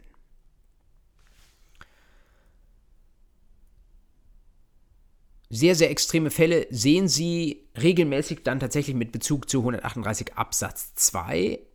Wie gesagt, es ist eine Lex Spezialis, deswegen werden Sie in der Regel dort anfangen zu subsumieren. Und ähm, um Ihnen auch dafür nochmal ein konkretes Beispiel zu geben, das viel diskutiert wird und das auch leider in der Praxis sehr häufig stattfindet. Ich habe Ihnen hier einen Zeitungsausschnitt mitgebracht aus Bocholt, aus dem Münsterland, von einem Schlüsseldienst. Schlüsseldienste sind teuer, aber manche sind extrem teuer. Der hier hat knapp 1400 Euro verlangt für eine Haustüröffnung. Wenn Sie googeln, finden Sie noch ganz andere Zahlen. Da gibt es durchaus auch Zahlen oberhalb von 3000 Euro, die verlangt wurden. Das ist teilweise sogar etwas mafiös. Ähm, Sie äh, sind in einer Notsituation. Auch da können Sie natürlich gut am Wortlaut des 138 Absatz 2 anknüpfen. Sie googeln und die Schlüsseldienste sind sehr gut im Google äh, und äh, SEO-Marketing. Das bedeutet, die sind auf den ersten Suchpositionen drauf, auch wenn häufig gar nicht so klar ist, welche Firma dahinter steckt. Und dann schicken die irgendjemanden. Das muss gar nicht jemand sein von der Firma, die da am Ende des Tages die Rechnung stellt, sondern die haben ihre Subunternehmer. Und äh, die gehen äh, dann häufig seriös vor, aber häufig eben auch unseriös vor. Und da kommt dann eine kleine Position zur nächsten. Und Sie als Kundin wissen nicht, ob ähm, das Schloss wirklich ausgetauscht werden musste und ob es wirklich erforderlich war, da eine Stunde dran rumzuschrauben oder ob es vielleicht auch schneller gegangen wäre. Die haben dann ihre Pauschalen, das geht unter anderem nach Zeit, nach Materialeinsatz, es geht aber auch nach Tageszeit und nach Ort. Also es gibt da auch so ein, ich glaube, Bundesverband Metall oder sowas, wo es so Richtwerte gibt, wie viel das in Berlin, München, Köln äh, kosten darf und welche Aufschläge es fürs Wochenende gibt und so weiter. Aber das wird dann gerne doch nochmal deutlich überzogen und ausgereizt. Und so haben sie am Ende des Tages, jedenfalls wenn das eine unschöne Zeit ist, vielleicht eine Nachtzeit, eine Rechnung von vielen hundert Euro. Aus dem, was wir eben zum Missverhältnis besprochen haben, äh, ahnen Sie also doppelt so teuer wie irgendwelche Empfehlungen äh, eines Metallverbands darf es sicherlich werden, aber ab der Grenze wird es problematisch. Das Problem ist, dass die Leute halt immer mit der Zahlung in Vorleistung gehen. Äh, andersrum werden sie häufig auch nicht in die Wohnung reingelassen, wenn äh, sie nicht sofort per IC-Karte zahlen. Da kann man sogar strafrechtlich über Nötigung nachdenken. Es hilft ihnen aber nicht, wenn sie das Geld gezahlt haben, dann müssen sie es ähm, zurückholen. Das geht über einen bereicherungsrechtlichen Anspruch, klassischer 812er. Und die Frage ist, was ist jetzt Gegenstand dieses Vertrages geworden? Was ist vielleicht auch einfach so an Geld geflossen, ohne Rechtsgrund, weil dieser Vertrag womöglich nach 138 Absatz 2 nichtig ist. In der Praxis ist es schwer, diejenigen zu finden, die am Ende tatsächlich die ausführende Firma sind, weil das über Briefkästenfirmen und so weiter abgewickelt wird. Für Sie in der Klausur ist die wesentliche Herausforderung, das nicht überschnell für Wucher zu halten, sondern sehr genau zu begründen und äh, zu schauen, welche einzelnen Positionen sind vielleicht aber auch vereinbart worden und wo ist dann der Preis eben über der 200 ähm, Prozent Grenze. Und natürlich auch das subjektive Element, was aber immerhin indiziert ist. Ich habe äh, in einem Klausurenkurs vor einiger Zeit eine Klausur dazu gestellt. Ähm, ich plane in absehbarer Zeit mal so einen Satz von Klausuren bzw. Übungsfällen online zu stellen auf jurapodcast.eu. Wenn Sie den Schlüsseldienstfall dringend brauchen, schicken Sie mir eine E-Mail, dann kriegen Sie den auch schon vorher. Lösung gibt es natürlich dazu, aber dann sehen Sie mal, wie sowas in der Fallbearbeitung laufen kann. Ja, was habe ich noch nachzutragen an der Stelle? 291 StGB. Es gibt auch einen Wucherstatbestand im StGB, im Strafgesetzbuch. Der ist etwas enger, ohne hier auf Details eingehen zu wollen, aber ja, entspricht ihm weitgehend. Ähm, und äh, was ich Ihnen noch, weil es so einen blumigen Namen hat, hier erwähnen möchte, das sogenannte Sandhaufen-Theorem im Zusammenhang mit 138 Absatz 2. Es gibt eine absolute Mindermeinung, die sagt, ähm, wir sind bei den Tatbestandsmerkmalen von 138 Absatz 2 großzügig. Das bedeutet, wenn zum Beispiel die Zwangslage jetzt nicht so krass war oder die Unerfahrenheit der benachteiligten Seite nicht so krass war, aber das Missverhältnis ist umso ausfälliger, auffälliger, dann ähm, können wir das da schmeißen wir das alles auf einen Sandhaufen, dann können die schwächeren Tatbestandsmerkmale, die vielleicht streng genommen nicht erfüllt sind, äh, können ausgeglichen werden durch die übererfüllten anderen Tatbestandsmerkmale. Das ist absolute Mindermeinung, sollten Sie vielleicht mal gehört haben und ich finde, äh, mit einem Sandhaufen im Hinterkopf kann man sich das ganz gut merken. Das sind die zentralen Nichtigkeitsvorschriften, die wir als Verbote hier diskutieren müssen. Wie gesagt, deutliches Gewicht auf 134 und 138, jeweils mit der Pflicht für Sie in der Klausur auch wirklich zu begründen, warum Sie diese Vorschrift anwenden. Gerade bei 138 bitte nichts vorschnell und übereilt. Es bleiben uns für die letzte Viertelstunde noch drei kleinere Vorschriften, die sich im Wesentlichen ja mit Rechtsfolgen auf der Rechtsfolgenseite ähm, damit auseinandersetzen, was man machen kann, wenn ein Rechtsgeschäft nichtig ist, nämlich die 139 bis 141. Schauen wir da auch noch kurz rein. 139 Teilnichtigkeit. Stellen Sie sich vor, nur ein Teil eines Rechtsgeschäfts ist problematisch und hinfällig. Dann sagt der 139, dann ist das ganze Rechtsgeschäft nichtig, außer, auch wieder da eine Zweifelsregelung, außer es wäre anzunehmen, dass das Rechtsgeschäft auch ohne den nichtigen Teil vorgenommen sein würde. Erinnert Sie vielleicht im weitesten Sinne an ähm, die Vorschriften 154, 155 zum offenen oder versteckten Einigungsmangel, aber hier liegt es nicht daran, dass man sich über einen bestimmten Punkt nicht geeinigt hat, sondern daran, dass dieser Punkt nichtig ist, aus welchem Grund auch immer. Zum Beispiel, weil ein bestimmtes Element halt völlig unangemessen bepreist war, aber die Preisgestaltung im Restvertrag eigentlich in Ordnung ist. Da sagt 139 im Zweifel, fällt mit dem Teil auch das ganze Rechtsgeschäft.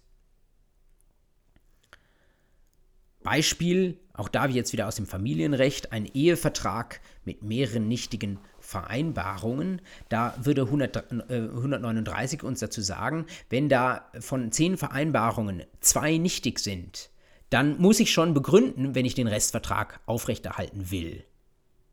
Ansonsten fällt der Gesamtvertrag, weil das Gesetz davon ausgeht, dass wir sonst irgendwie so einen Rumpfvertrag haben, der als Rumpf nicht gewollt war, sondern dass die Parteien gesagt haben, wenn sie sich hier einigen, dann bitte doch auch über alles.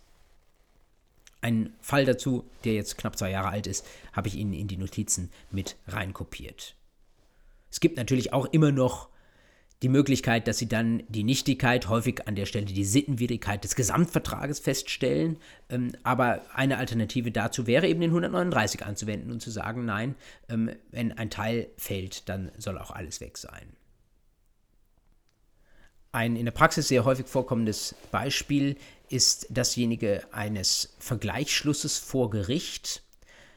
Diejenigen, zumindest von Ihnen, die ZBO gehört haben, die werden wissen, dass wenn Sie vor Gericht einen Vergleich schließen, dann ist das nicht nur materiell rechtlich ein Vergleich nach 779 BGB, sondern es ist zugleich ein Prozessvergleich, der wie ein Urteil das gerichtliche Verfahren von diesem Moment an abschließt.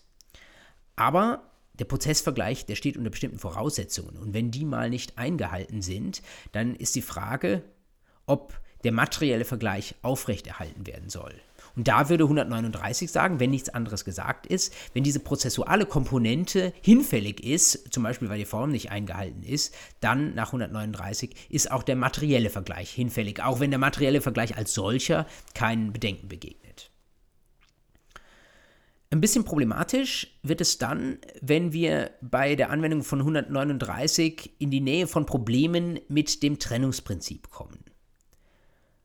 Stellen Sie sich vor, da reicht eine Bank ein Darlehen aus, also ein, schließt einen Darlehensvertrag ab und reicht einen Kredit aus und dafür soll eine Sicherheit bestellt werden. Wenn jetzt die Bestellung der Sicherheit scheitert, zum Beispiel, weil jemand anderes mit einem Sicherungsmittel zuvorkommt und das nicht mehr am richtigen Rang äh, dinglich eingetragen werden kann, oder weil derjenige, der die Sicherheit erbringen muss, gar nicht mehr Eigentümer äh, der Immobilie ist, die belastet werden soll. Wie ist es dann? Fällt dann auch das Darlehen? Das wäre wohl eine unzulässige Vermengung von schuldrechtlicher und dinglicher Ebene. Denn wir haben ja eigentlich gerade die Trennung. Schuldrechtlich das Darlehen und dinglich die Sicherheit. Natürlich gibt es auch die schuldrechtlichen Vorschriften, also oder die schuldrechtlichen Vereinbarungen, wo sich jemand darauf einlässt, schuldrechtlich, dass ich die Sicherheit noch bestellen werde. Aber das dann alles miteinander zu vermengen und zu sagen, nur weil der dingliche Vollzug kippt, die Bestellung der Sicherheit, deswegen soll auch das Gesamtdarlehen weg sein, das ist sehr, sehr schwierig. Es wäre allenfalls dann denkbar, wenn die schuldrechtliche Komponente, der, wo ich mich zur Einräumung einer Sicherheit verpflichte, wenn die für sich schon auf der schuldrechtlichen Ebene problematisch wäre. Wenn also das Problem rein auf der schuldrechtlichen Ebene stattfindet, dann kann ich natürlich sagen, mit der schuldrechtlich nichtigen Verpflichtung zur Bestellung einer Sicherheit kippt womöglich auch das Gesamtdarlehen. Zum Beispiel, weil ich mich schuldrechtlich dazu verpflichte, eine viel zu hohe viel zu hohe ähm, Sicherung einzuräumen. Also zum Beispiel eine äh, Grundschuld über das Dreifache des geschuldeten Kreditbetrages einzuräumen. Das wäre äh, dann, wenn Sie so wollen, mit Blick auf den schuldrechtlichen Sicherungsvertrag, wäre das eine, ein, ein, ein Wuchergeschäft oder jedenfalls ein äh, vor 138 nicht standhaltendes Geschäft und dann würde womöglich der gesamte Darlehensvertrag kippen. Aber Sie dürfen nicht das Scheitern auf der dinglichen Ebene zum Anlass nehmen, um auf der schuldrechtlichen Ebene unter Berufung auf 139 ähm, den schuldrechtlichen Vertrag zu kippen. Ähnliches können Sie zum Beispiel spielen bei einem Kaufvertrag und einem Finanzierungsvertrag. Also wenn Sie zum Beispiel ein Auto finanzieren und bei der Finanzierung gibt es Probleme. Wenn die Probleme auf der schuldrechtlichen Ebene angelegt sind, wunderbar, dann können Sie auch das gesamte schuldrechtliche Geschäft kippen über 139. Aber wenn es nur darum geht, dass ähm, auf der dinglichen Ebene irgendetwas vollzogen wird, dann ähm, nehmen Sie bitte von einer Anwendung des 139 Abstand. Kann das Ganze auch noch in eine andere Richtung gehen? Kann man statt nach 139 den gesamten Vertrag hinfällig werden zu lassen, kann man den Restvertrag, der nicht nichtig ist, auch noch irgendwie retten? Ja, das kann man. Und zwar einerseits gibt es eine gesetzliche Vorschrift, die genau das zum Inhalt hat, und zum anderen kann man das auch in gewissen Grenzen privatautonom vereinbaren. Die gesetzliche Vorschrift, die haben Sie vielleicht beim letzten Mal schon mal kurz gesehen, das ist der 306 Absatz 1, das ist eine Vorschrift aus dem AGB-Recht. 306 Absatz 1 steht drin, was sind die Rechtsfolgen, wenn wir unwirksame AGB haben? Und da steht drin, wenn AGBs unwirksam sind oder nicht ordentlich mit einbezogen wurden, dann bleibt der Vertrag im Übrigen wirksam. Das ist eine Ausnahmevorschrift zum 139. Wenn Sie kommentieren dürfen, schreiben Sie sich den 306.1 neben den 139 an den Rand. Sonst tun Sie das gedanklich. Das heißt, bei AGB möchte man nicht, dass nur weil eine Klausel total unfair ist, dass dann der gesamte Vertrag kippt, nicht nur der Rest der AGB, sondern der gesamte Vertrag. Deswegen sagt der 306 Absatz 1, dann wird eben diese unfaire Klausel alleine rausgezogen und der Restvertrag aufrechterhalten. Was man noch machen kann, jetzt außerhalb des Gesetzes, sogenannte salvatorische Klauseln.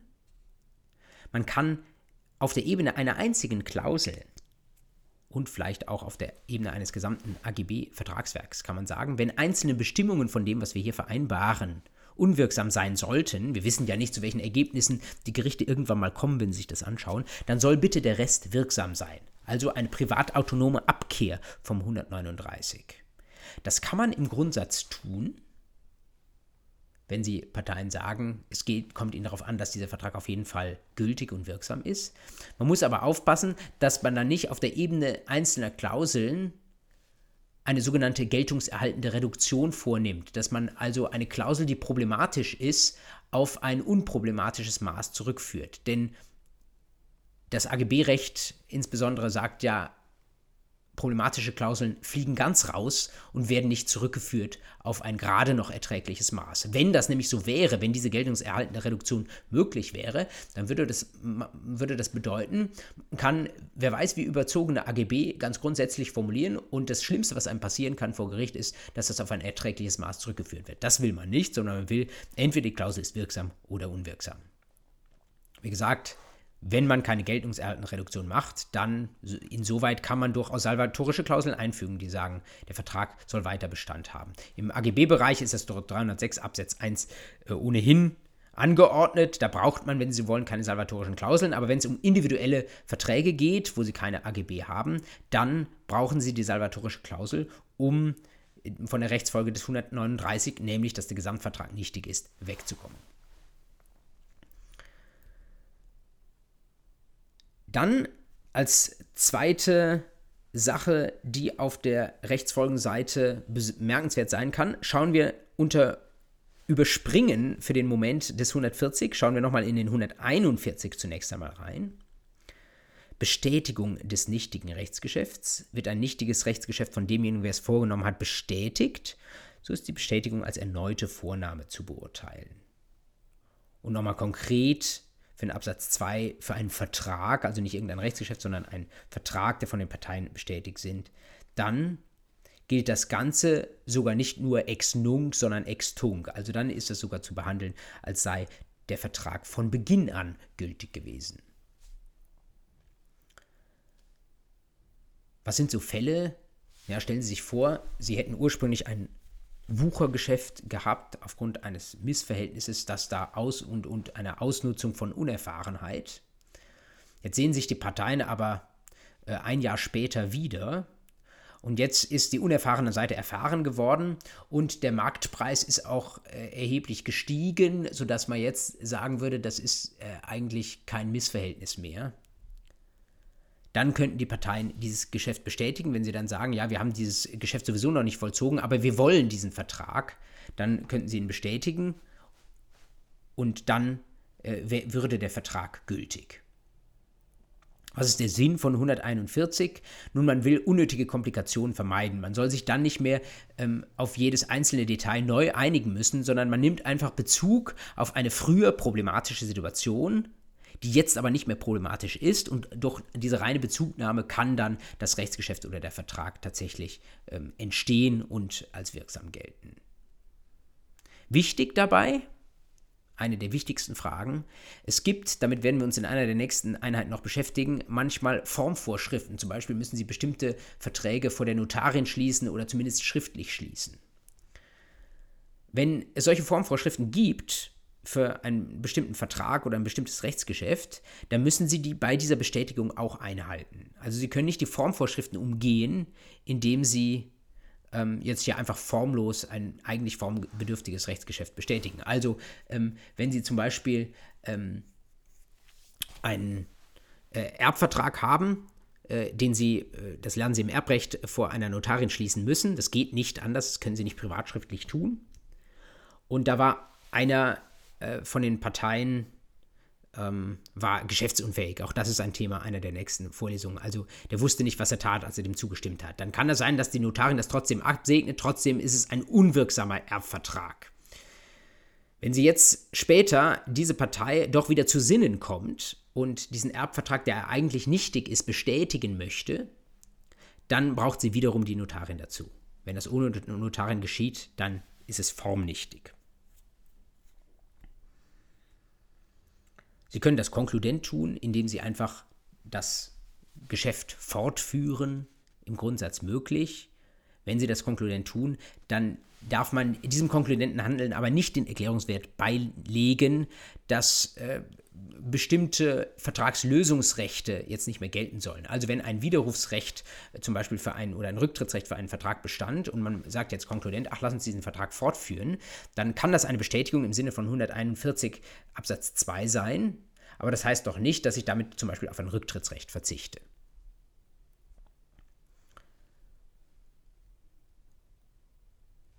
Der BGH hat 141 häufig auch auf Konstellationen angewendet, die nicht so ganz im Wortlaut angelegt sind, entsprechend angewendet, einmal auf Geschäfte, bei denen die Genehmigung verweigert wurde. Damit werden wir uns insbesondere im minderjährigen Recht noch ähm, beschäftigen.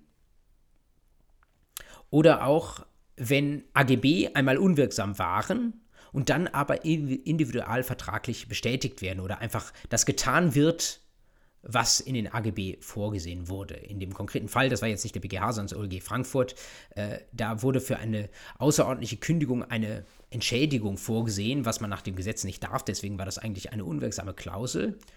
Aber das OLG Frankfurt hat gesagt, wenn beide Parteien dann den Vertrag so abspulen, ähm, als wäre diese Klausel wirksam und sagen, ja, es soll sie Entschädigung geben, dann ist das wie eine individualvertragliche Bestätigung. Dann kann man den 151 BGB bzw. seinen Rechtsgedanken anwenden und dann ähm, macht das AGB-Recht diese Klausel nicht mehr unwirksam. In den Notizen zu dieser Folie habe ich Ihnen noch angeführt einige Spezialvorschriften, die gegenüber 141 Vorrang haben. Zum Beispiel, wenn ein Ehegatte, der minderjährig die Ehe geschlossen hatte und eigentlich nicht schließen konnte, dann volljährig wird und die Ehe immer noch super findet, sagt 1315 Absatz 1, okay, dann kann die Ehe gelten. Und es gibt noch Sonderregeln. Der Seitenblick zeigt das in 144 BGB für anfechtbare Rechtsgeschäfte, die dann wieder bestätigt werden. Aber das schauen wir uns in dem, einem der nächsten Termine an, wenn wir uns mit der Anfechtung beschäftigen. Zum guten Schluss übersprungen haben wir noch den 140 BGB, die Umdeutung. Da haben wir wiederum ein nichtiges Rechtsgeschäft oder eine häufig auch nur Willenserklärung einer Seite, die unwirksam bzw. nichtig und nicht rechtserheblich sind. Und das Problem bei 140 ist, dass wir vielleicht versuchen wollen, dieser Erklärung oder diesem Vertrag doch noch irgendwie eine Rechtserheblichkeit beizulegen. Vielleicht haben die Parteien eine falsche Form gewählt oder haben etwas anderes gesagt, ähm, als äh, eigentlich vielleicht gemeint gewesen sein könnte. Und dann versucht der 140 nicht zu krass zu sein mit diesen Nichtigkeitsfolgen, sondern zu schauen, gibt es vielleicht irgendetwas Ähnliches, was man eigentlich aus der entsprechenden Erklärung oder dem entsprechenden Rechtsgeschäft auch herauslesen kann. Der am einfachsten zu verstehende Fall ist hier auch zugleich der Regelfall, nämlich ein Schluss vom Größeren auf das Kleinere. Oder wie ich unter rechtslexikon.net gelesen habe, und nirgendwo anders, auch wenn ich Back Online Juris durchschaut habe, man nennt es auch die Kern im Apfel-Theorie. Also eine Theorie, wenn Sie wollen, aus der Grauliteratur, aber manche Online-Quellen kann man durchaus auch ernst nehmen. Und das hier finde ich ein schönes Bild. Wenn Sie sich auf den Apfel geeinigt haben, aber der Apfel hat nicht funktioniert, aber in dem Apfel sitzt ein Kern, der wäre eigentlich Bestandteil des Apfels gewesen und der Kern funktioniert, also ein Teilgeschäft des eigentlich Gewollten funktioniert, dann kann man das Rechtsgeschäft umdeuten in das Minus, in das Weniger. Weil ja dieser Teil im Zweifel als ein Teil des großen Ganzen gedeutet war. Sie müssen gleichzeitig natürlich mit 139 aufpassen, nicht wahr? Ähm, das ist ja die Zweifelsregelung, die sagt, wenn ein Teil funktioniert, dann kippt im Zweifel das ganze Geschäft. Aber hier hätten Sie, jedenfalls bei dieser Kern im Apfeltheorie, hätten Sie ein Geschäft, wo Sie diese Zweifelsregel widerlegen können, wo Sie sagen können, ja, dieser Kern, der war durchaus gewollt, wenn der Apfel schon nicht geht. Ein paar klassische Fälle dazu habe ich Ihnen auf diese Folie draufgeschrieben. Stellen Sie vor, Sie erteilen jemandem Prokura. Das ist so eine besondere hohe Form der handelsrechtlichen Vollmacht. Und äh, da gibt es bestimmte Formvorschriften und die werden nicht eingehalten. Dann können Sie das umdeuten nach 140 zu einer einfachen Vollmacht, die nicht unter diesen Formvorschriften steht. Oder Sie haben in, einem, in einer gesellschaftsvertraglichen Erbfolgeregelung eine Nachfolgeklausel, das bedeutet, sie sagen, der Erbe, der soll jetzt in die Gesellschaft äh, einrücken. Aber äh, tatsächlich ist es so, dass ähm, dieser Erbe gar nicht Gesellschafter ist und man kann die Gesellschaft nicht einfach ohne weiteres mit ihm ähm, fortsetzen. Dann können Sie das umdeuten zu einem weniger, nämlich zu einer Eintrittsklausel diese Eintrittsklausel, die dann sagen würde, ähm, unter bestimmten Umständen kannst du jedenfalls ein Recht erwerben, in diese Gesellschaft einzutreten, auch wenn wir die Gesellschaft nicht unmittelbar mit dir fortsetzen können. Mit der häufigste Fall Sachenrecht, wenn es darum geht, das Eigentum an einem Gegenstand zu erwerben. Aber derjenige, der die Sache veräußern will, der hat, ist gar nicht selbst Eigentümer, sondern hat nur ein Anwartschaftsrecht. Dann können Sie sagen, das Anwartschaftsrecht, wie man so schön sagt, ist ja ein wesensgleiches Minus zum Eigentum. Das ist wie der Kern im Apfel. Das ist ein bisschen weniger. Es ist ein werdendes Eigentum. Und dann soll doch wahrscheinlich gewollt sein, dass wenn nicht das Eigentum übergeht nach 29 Satz 1, ist dann zumindest das Anwartschaftsrecht, das irgendwann zum Eigentum führen kann, dass das übergeht.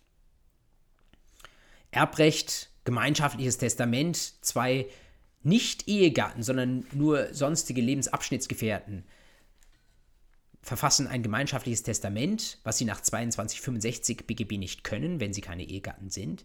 Das kann man umdeuten in getrennte Verfügung. Da kann man zwei Einzeltestamente draus machen, jedenfalls wenn diese beiden Einzeltestamente die entsprechende Form wahren. Und, auch das einer der häufigsten Fälle im Bereich des Arbeitsrechts, wenn da jemand eine außerordentliche Kündigung erklärt hat, und sagt, ich möchte, dass du fristlos hier rausgehst, dann kann man das im Regelfall umdeuten, wenn die Gründe dafür für eine außerordentliche Kündigung nicht bestehen, dass man sagt, wir deuten das um in eine ordentliche Kündigung. Denn vielleicht geht nicht die außerordentliche, aber vielleicht geht die, die Fristkündigung, also die ordentliche Kündigung mit einer Auslauffrist oder einer Warnfrist von ähm, zwei Monaten. Und wenn das so hinhaut, ist es auch ein Minus, das quasi in der außerordentlichen Kündigung versteckt ist und gewollt ist. Dann können Sie eine Umdeutung machen. Wenn Sie natürlich, äh, um bei diesem Fall zu bleiben, das ohnehin schon hilfsweise erklärt haben, das können Sie ja als reine Rechtsbedingung, wenn die Rechtsgründe für eine außerordentlich nicht vorliegen, dann brauchen Sie den 140 Absatz, äh, brauchen Sie den 140 BGB nicht, nicht wahr? Hilfsweise erklärt, äh, dann brauchen Sie nichts mehr umdeuten, dann steht es ja schon explizit drin. Wo man auch ab und an von einer Umdeutung liest, ist bei der Fristsetzung im Verbrauchsgüterkauf nach 323 Absatz 1 Nummer 2 brauchen Sie ja vor dem Rücktritt eine Aufforderung zur Nacherfüllung binnen einer bestimmten Frist. Und äh, manchmal wird diese Frist nicht erklärt, sondern es wird einfach nur so zum Ausdruck gebracht, dass man eine Nacherfüllung haben muss. Und da hat der EuGH ja irgendwann mal gesagt, das muss reichen. Da sagen manche, das ist dann eine Umdeutung dieses bestimmten Erfüllungsverlangens in eine Frist, aber überzeugend ist eigentlich da, den 323 Absatz 1 Nummer 2 europarechtskonform auszulegen. Weiterführend zur Umdeutung ein recht aktueller Aufsatz noch aus der JUS 2015 auf den Seiten 1063, folgende, den ich Ihnen hier in die Notizen, Notizen reingeschrieben habe. Und damit sind wir jetzt am Ende dieser fünften Folge. Ich hoffe, Sie fühlen sich jetzt einigermaßen zu Hause in den 134 bis 141. Weiter mit, äh, ja, nicht Verbotsproblemen, aber mit anderen Problemen, die sich beim Vertragsschluss oder danach stellen können, machen wir nächste Woche in der sechsten Einheit. Bis dahin wünsche ich Ihnen ein gutes Wochenende, äh, frohes Schaffen, schönes Lernen, schönes Miteinanderarbeiten in Ihrer Arbeitsgemeinschaft und bis dahin alles Gute.